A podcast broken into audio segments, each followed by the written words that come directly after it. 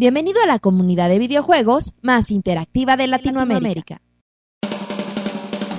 Todo listo. El podcast de Pixelania está a punto de empezar. Adelante, Pixelania. Hola amigos de pixelania.com, estamos aquí en la junta de los lunes en donde al parecer alguien sigue enfermo de, de diarrea. ¿Quién será Monchis? Martín, como que no se le alivia la cola. A ver Monchis, a ver, repitámoslo. ¿por qué, güey? ¿Qué, qué tiene enfermo? No, pues está bien. Monchis, ¿cómo estás el día de hoy? Estoy bien. Estoy contento porque, bueno, ya, ya acabamos eh, el Metroid al 100%. Y bueno, juegazo que, que- que- que nos, que nos regaló Team Ninja y Nintendo. No, pues a ver si lo vas regresando a su dueño. Ya, ya te lo voy a También regresar. estamos aquí con, con David que hoy dijo, yo no conduzco, yo no conduzco porque conducí la, el podcast pasado y me vale. Sí, estoy en huelga. Pero bueno, saludos a todos. Viene hasta de rojinegro, güey. ¿Quién sabe por qué? Rodrigo, ¿cómo estás? Bien, bien, aquí sigo traumado con el Mass Effect. Ya Con le David. Una vuelta al Mass Effect 2 completo. Ya empecé otro personaje desde el primer título. Se Yo creo que de los mejores juegos que he jugado en muchos años.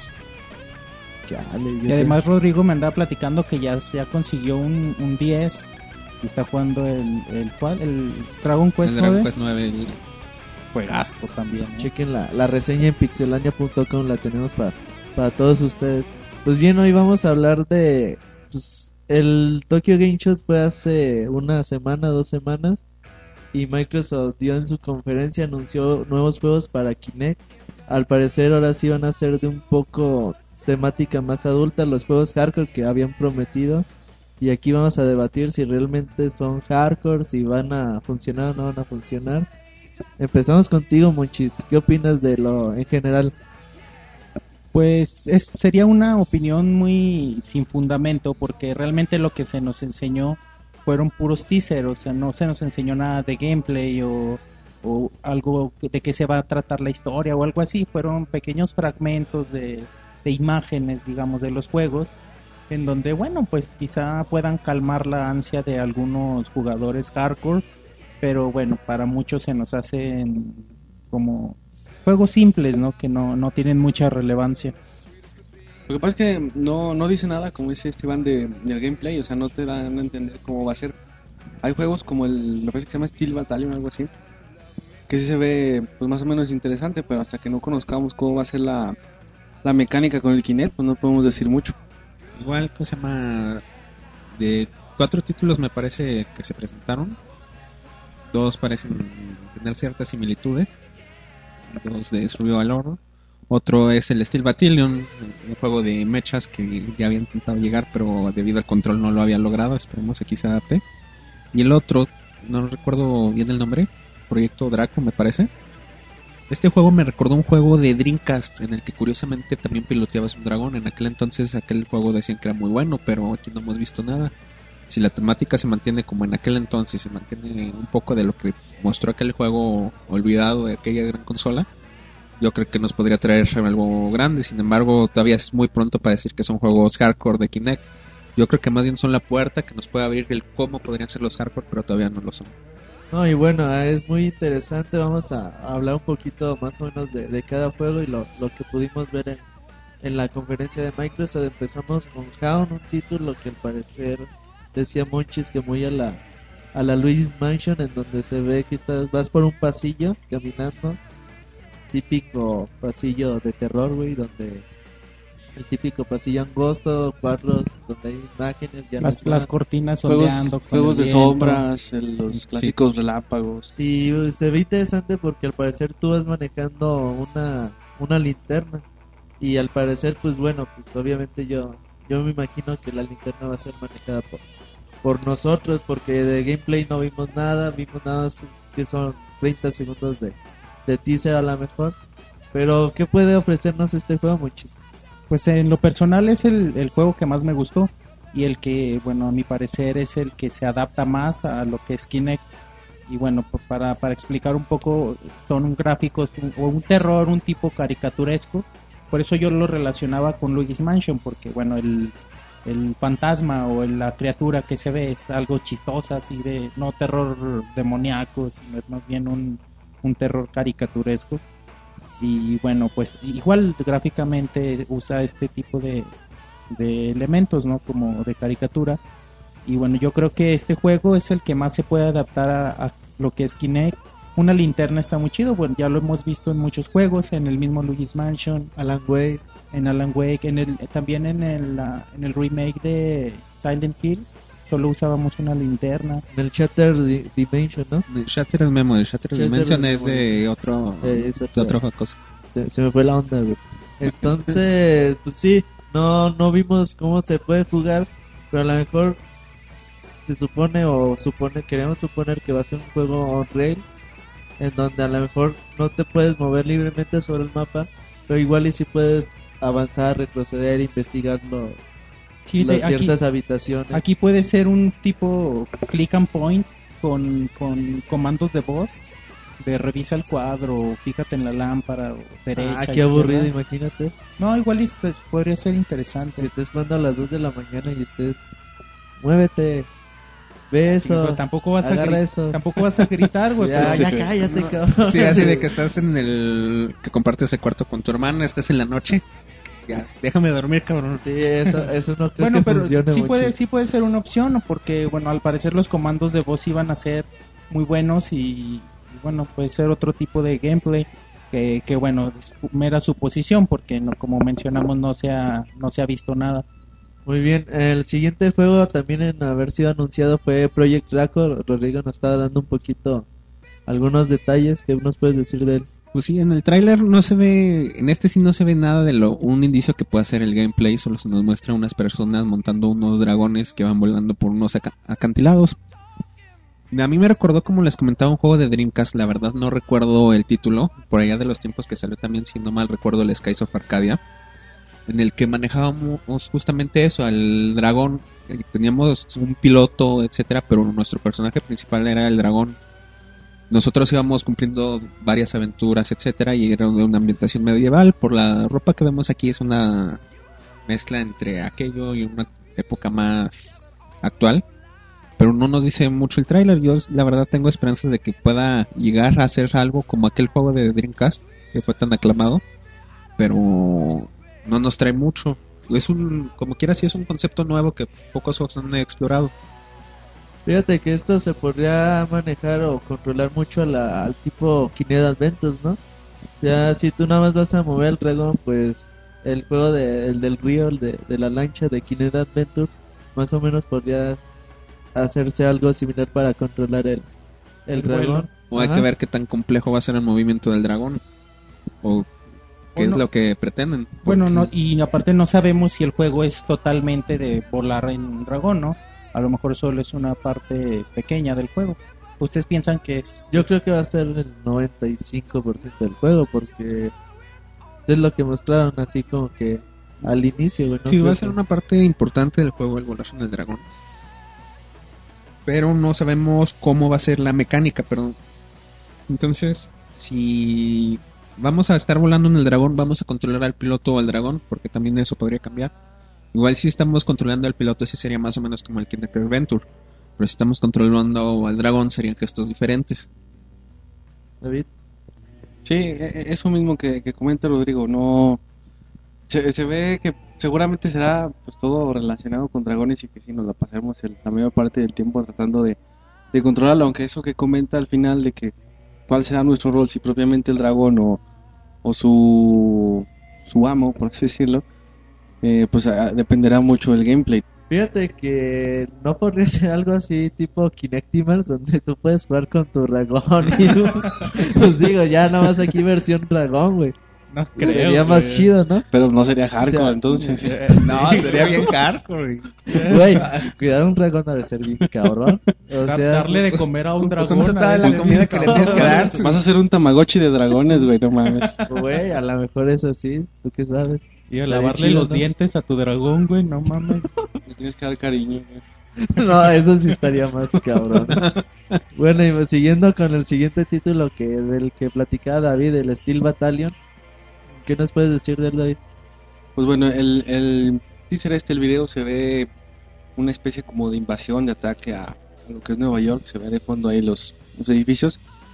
Y lo que se deja entrever pues es como un tipo de, precisamente batalla. Se ven soldados pues ahí medio desesperados por el ataque enemigo, etcétera. Y pues tampoco nos deja ver gran cosa en el gameplay, simplemente un- una especie de demo. Aunque de los que yo vi, bueno, será por, por el género que es de los que más me gustan, es el que se me puede hacer más interesante. Fíjate que este título tiene tiene dos cosas interesantes a mi gusto. El primero es que Keiichi Inafune está detrás de todo esto, el creador de Mega Man y también productor de, de Racing. Pues por lo que puede parecer algo algo interesante detrás de todo esto. Y la segunda es que este juego ya había aparecido para el Xbox normal con un mando medio especial, ¿no, Rodrigo? Sí, así es. En aquel entonces salió nada más, si no mal recuerdo, como 400 copias de este título. Él traía un mando, la verdad que lo veías y te imponía el mando, era la consola completa para el control del mecha. También cabe destacar que en- estos títulos son de peleas en mechas, donde teníamos los aceleradores. Explica, explica qué es mechas porque yo pienso que me estás albureando. Bueno, los mechas es el término que se utiliza para el, el manejo de robots con ciertas características, normalmente humanoides, por ejemplo. Un buen ejemplo que mucha gente recordará, yo creo que es Robotech o Macros. Ahí cuando los robots están en su forma humanoide, son, se pueden considerar mechas. Oh, Como lo vimos, ¿te acuerdas? Lo vimos en inteligencia artificial. Así, así les decían a los robots. La de Will Smith. Sí, ah, chinga, no. Eso no. es la Yo Robot, güey. Ese es yo robot. Ah, pero La inteligencia artificial donde sale el, el del sexto sentido, ¿no? El Sí, el morrillo de sexto sentido. Ah, que el Monchis va al cine y yo no. Y les decían así, los mecas. Entonces como que suena interesante, ¿no? Tener un, un control tan complejo para la primera versión y de un control tan complejo irte a, a nada, como lo, lo es Kinect, pues suena interesante a ver qué, qué puede salir, ¿no? Sí, hay, hay que ver qué, lo, qué es lo que hacen. A mí lo que me suena que pueden hacer es como hemos visto en muchas películas, que los robots estos toman los movimientos de la persona. Siempre que se suben al robot, se ponen unos guantes, se acomodan en la cabina y lo que ellos mueven es como reacciona el robot. Entonces yo me imagino que algo así podría ser el control de aquí. Es como lo- los robots de, de Power Rangers, güey, cuando se subían, haz de cuenta que, que tenían el mando ahí, güey. No. Oye, güey, pero Oh, no, güey, no, te verías medio idiota haciendo movimientos de robot. Mm, Si te has fijado, si has visto Si no te da películas... pena, no, güey. No, pero también hay muchas películas ya recientes en las que vemos cómo hacen los movimientos.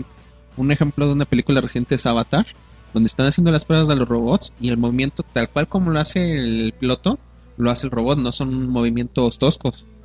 Ey. Ah, sí, No, sí, güey, pues sí. Pues Igual, no. pero bueno, ya sabes que necesito esperar, pero siento que yo sí necesito el aditamento, ponérmelo para creérmela, porque así yo solito. Bueno, con cajas de cartón te armas tu armadura. todo complejo, güey, para jugar al Steel Battalion. El último título es, pues, de un corte, yo creo, yo creo el más adulto de todos, es el de Race of Nightmares de Sega, que Monchis comentaba que tenía gráficos medio feos, ¿no?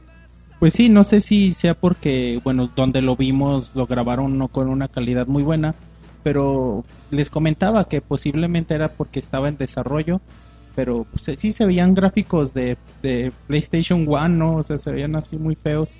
Y, y bueno, también no vimos nada nuevo, vimos prácticamente mezclas de otros juegos que hemos visto, tipo The House of the Dead, o, De House of the Dead.